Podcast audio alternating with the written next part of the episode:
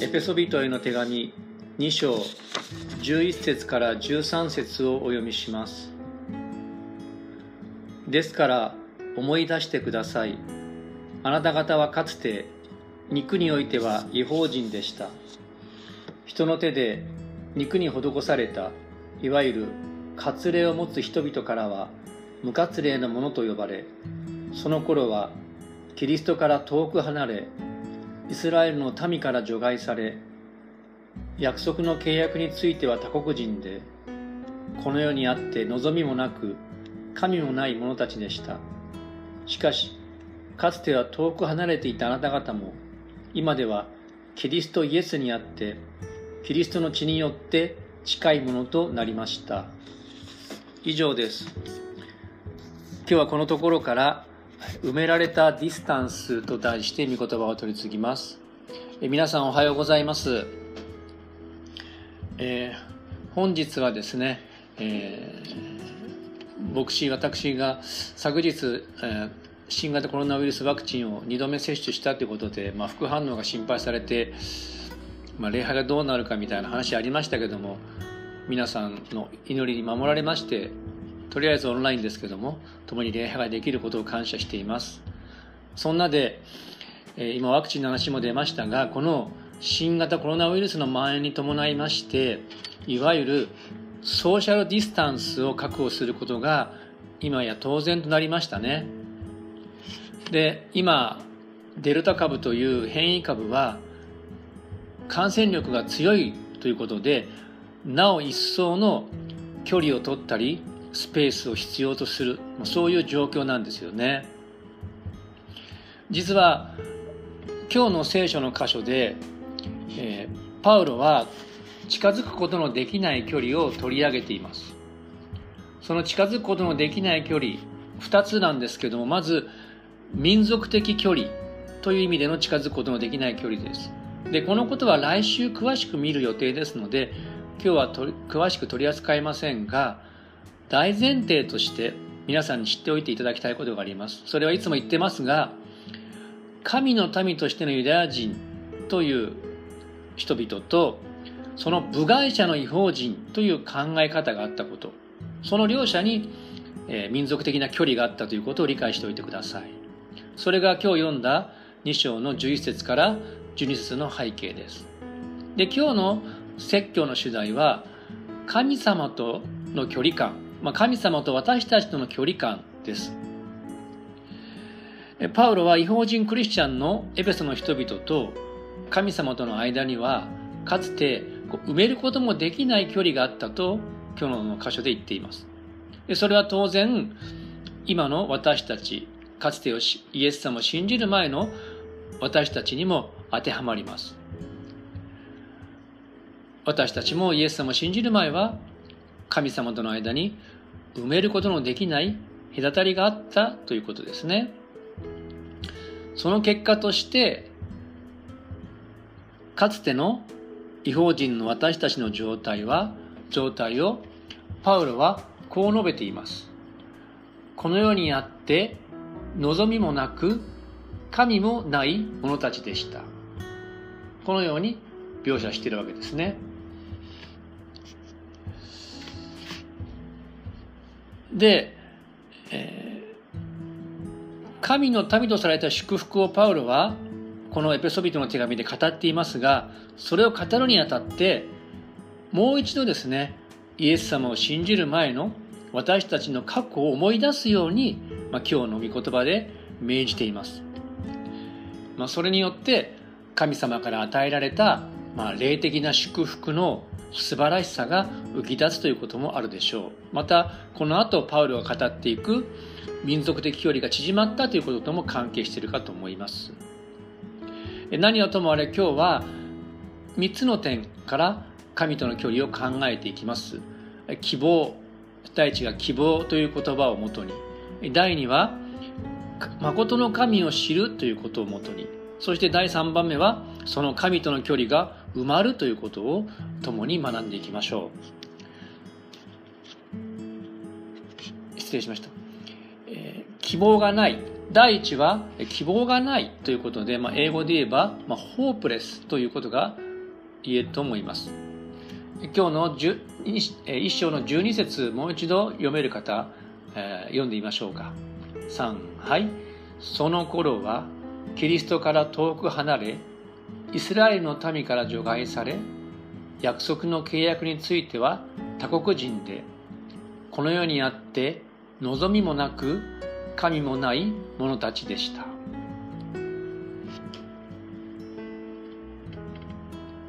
この御言葉の背景つまり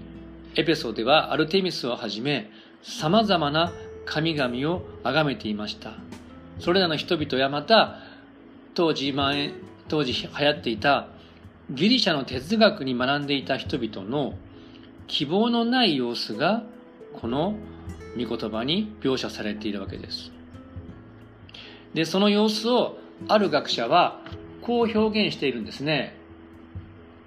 まあ、パウロが描写している人々は明るい将来を展望することができなかったし、この世の後の人生にも希望が持てなかった。例えばギリシャ人は未来の栄光よりも過去の黄金時代を解雇していた。将来の希望の見えない世界観は彼らの死に対する考え方にも顕著に表されている。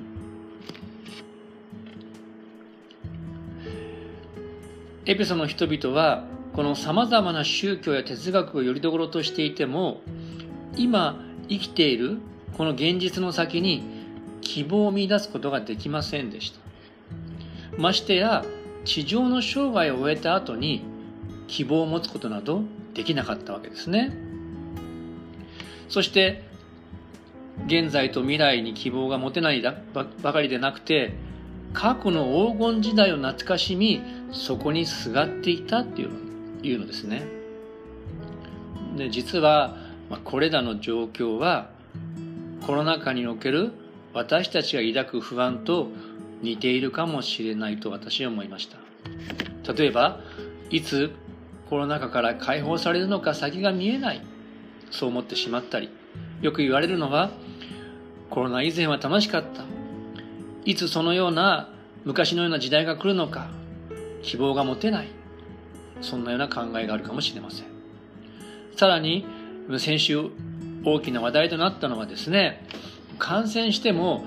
治療が受けられないそして命を落としてしまうというケースがいくつも見られましたね。そうすると自分も感染して病院に搬送されない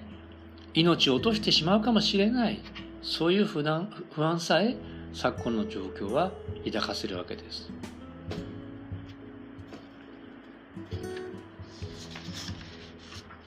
実はですねこのこの世において望みがないということは、キリストから遠く離れ、誠の神様を知らないこととは無関係ではないとパウロは伝えているんですね。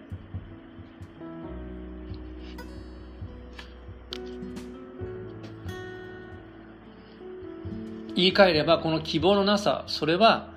神様との埋めることのできない距離と関わっているというわけです。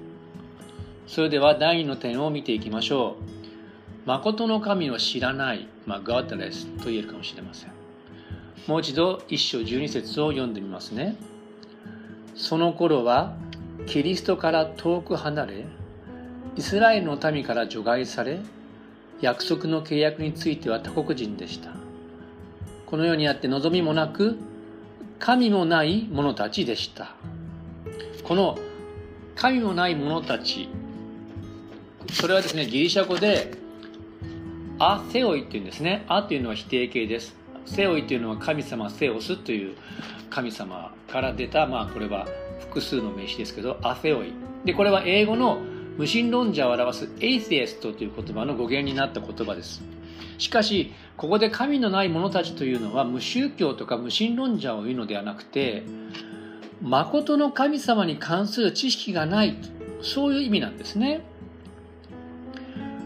いろんな神々を拝んでいるけれども誠の神々を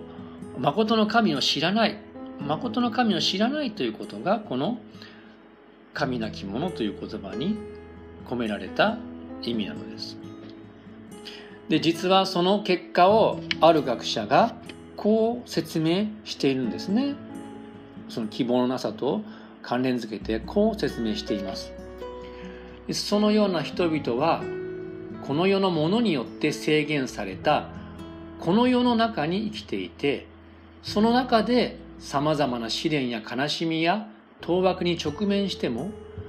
神を知らないゆえにそれらの試練や悲しみなどの意味や目的を解釈することができないままであった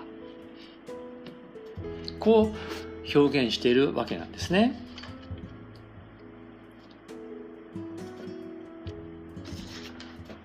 このように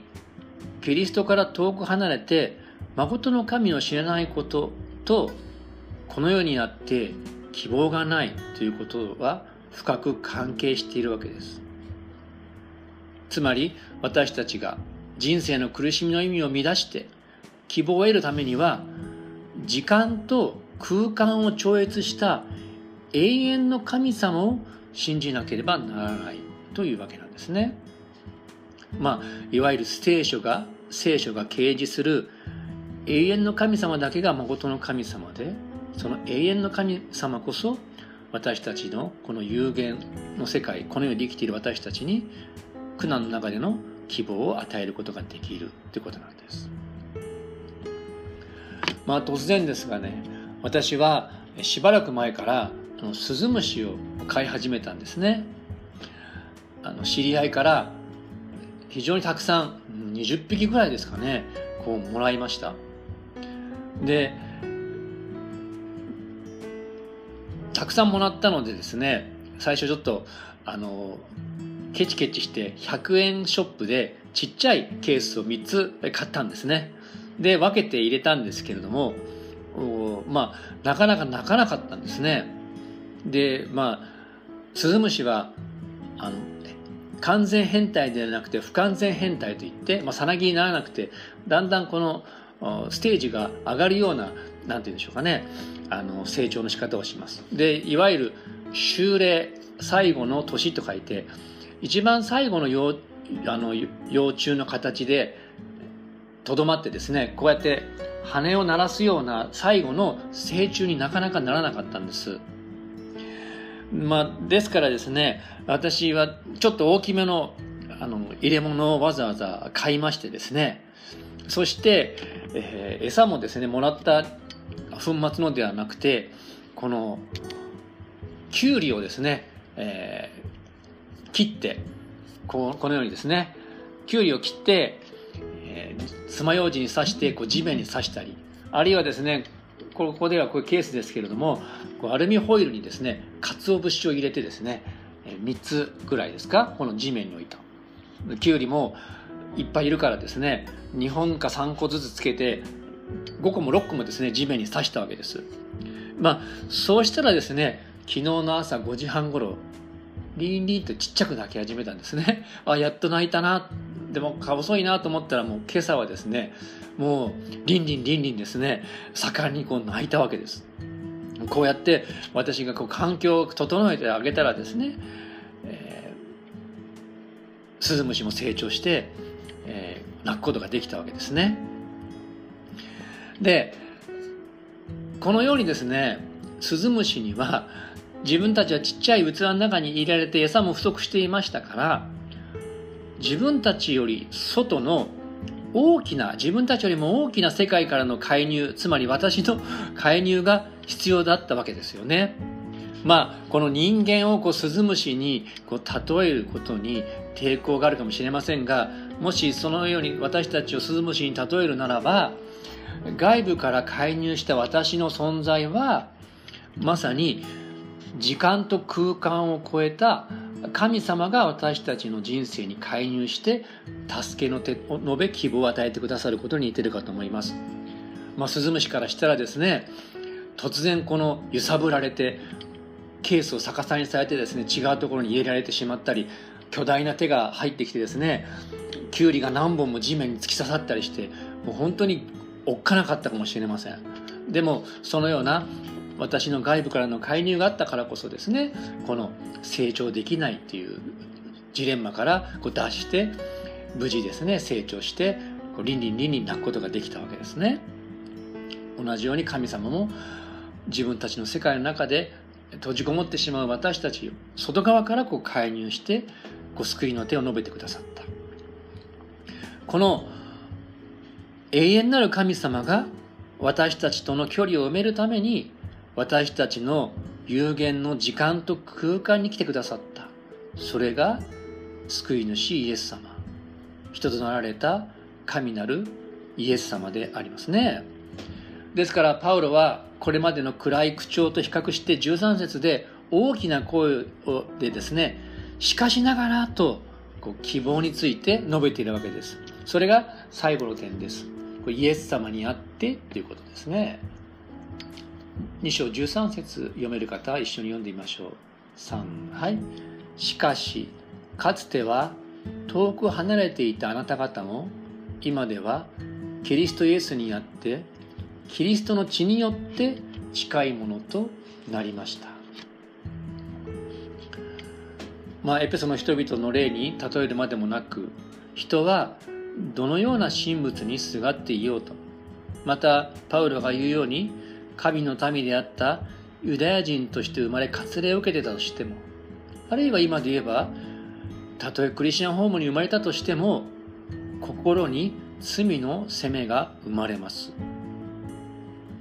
この罪ゆえに埋めることのできない神様との断絶を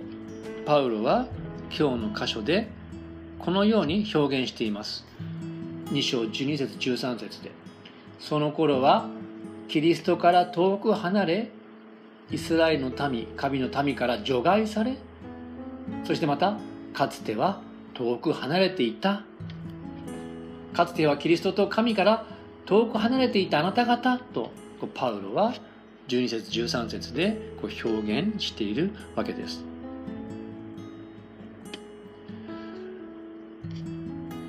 しかしその後に続きパウロは13節でですねしかしかつて遠く離れていたあなた方も今ではキリストにあってキリストの血によって近いものとなりましたとパウロは述べているわけです。まさに大きな声で希望の福音をですねここでもう一度思い起こさせているわけですね。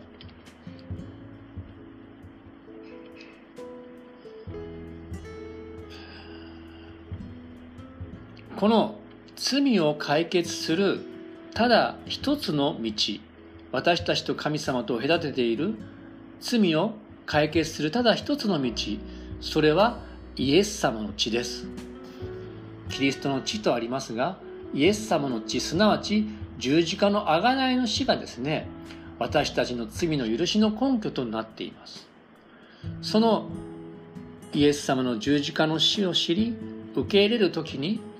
神様との心の距離も埋まるわけです。罪が解決され神の前で清いものとされますから神様との距離が埋まるわけですね。でしばらく前に見たエペソの一章七節でパウルはそのことをこのようにすでに述べているわけですね、まあ、読める方一章七節一緒に読んでみましょうか。3はい。このキリストにあって私たちはその血による贖い背きの罪の許しを受けています。これは神の豊かな恵みによることです。別の聖書の箇所では心に血の注ぎを受けて邪悪な良心を清められたと言っています。私たちが心に罪の責めを感じ神様との距離を感じる時にですねこのイエス様の血によって私の背きの罪が許されていると。宣言してそのような財政官から解放されるわけですね。それこそ神様の豊かな恵みです。さらに素晴らしいことそれはイエス様とによって神との距離が埋まるにとどまらなかったわけです。私たちはイエス様と一つとされたわけですね。この2章13節のキリストイエスにあって近いものとなりましたっていうのはイエス様と一つとなった。英語では Union with Christ、まあ、キリストとの連合。そういう表現で表されているわけです。そのイエス様は私たちの心の中に住んでくださってるわけですね。まあ、私たちの教会にも私たちそれぞれの中にも住んでくださってるわけです。イエス様によって罪の問題が解決された私たちはこのイエス様と一つになった。それがイエス様にあって近いものとなりましたという意味です。そして私たちのうちに住まわれるイエス様、そのイエス様こそ私たちの希望です。私たちのうちに住むイエス様は私たちにとって希望となってくださったわけです。このエピソビトの手紙と双子の手紙と呼ばれているコロサイ人の手紙同じ頃に同じ地域で読まれた手紙コロサイ人の手紙の一章27節でパウロはその素晴らしい栄光のこと望みのことを述べています。最後のこの御言最後にこの御言葉を共に読んで説教終わりたいと思います。3はい。この奥義が違法人の間でどれほど栄光に富んだものであるか。神は生徒たちに知らせたいと思われました。この奥義とはあなた方の中におられるキリスト栄光の望みのことです。お祈りしましょう。私たちの父なる神様、あなたのお名前を賛美します。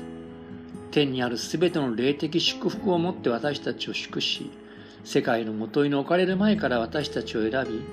あなたのことしようとしてくださったことを感謝いたします。私たちは罪許され、イエス様の十字架によって贖われる前、神なく希望のない者たちでした。しかし、イエス様によって罪が許され、また神様と近くされまたイエス様をうちに宿しあなたから希望を与えられていることを感謝します。どうぞ今のコロナ禍において生きる日々においてまた将来たとえこの世の旅路が終わった後にでさえもあなたにある永遠の命の希望があることを覚えてこの地を歩いていくことができるように導いてください。ご聖霊様がどうか私たちの日々の歩みの中で栄光の希望であるイエス様についてさらにさらに深く教えてくださいますようお願いいたします。